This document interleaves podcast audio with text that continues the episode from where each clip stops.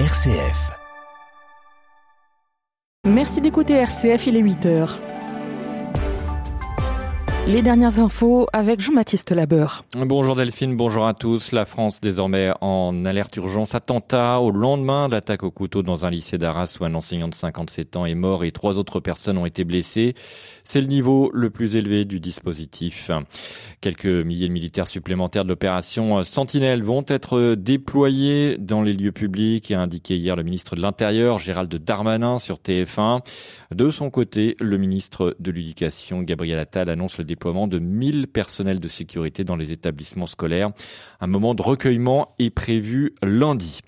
Sur le plan de l'enquête, huit personnes sont en garde à vue, dont l'auteur présumé de l'attentat. Un jeune homme de 20 ans d'origine tchétchène, ancien élève de l'établissement fiché S pour radicalisation.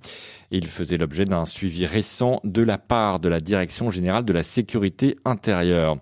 Et justement, l'extrême droite pointe des failles et appelle à la démission du ministre de l'Intérieur. De son côté, les républicains demandent l'instauration de l'état d'urgence. Sur place, hier, Emmanuel Macron a appelé les Français à faire bloc contre la barbarie islamiste. Cette attaque a eu lieu trois jours avant les commémorations de l'assassinat de Samuel Paty et en plein conflit entre Israël et le Hamas. À Gaza, justement, des milliers de Palestiniens fuient après l'appel d'Israël à évacuer, espérant trouver un refuge un peu plus au sud. L'armée israélienne confirme des incursions au sol dans la bande de Gaza hier, prémisse d'une vaste offensive terrestre. Ce n'est que le début, a prévenu hier le premier ministre israélien Benjamin Netanyahou. Dans l'actualité également, le bilan de, des attaques du Hamas s'est accentué avec désormais euh, plus de 1300 tués côté israélien et 1900 morts côté palestinien. Le bilan côté français est de 15 tués et 16 disparus selon les dernières informations du Quai d'Orsay.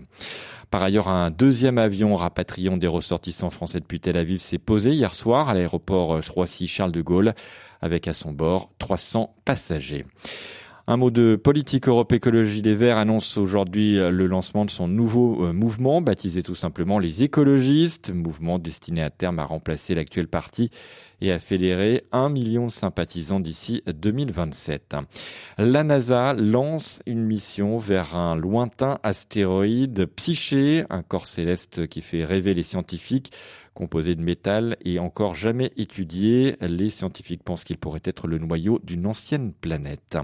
Un mot de sport avec du football. L'équipe de France qualifiée pour l'Euro 2024 après sa victoire hier soir de buts aux Pays-Bas.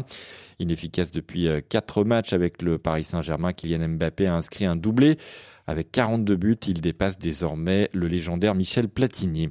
Et puis la Coupe du Monde de rugby, début des quarts de finale aujourd'hui à l'affiche Pays de Galles, Argentine à 17h, suivi d'Irlande, Nouvelle-Zélande à 21h. C'est noté. Merci Jean-Baptiste. À 8h30, nous serons cette fois-ci avec Pierre-Hugues Dubois qui recevra Bernard Thibault de la maison d'Abraham à Jérusalem. Ce sera donc l'invité du week-end. Voici la météo.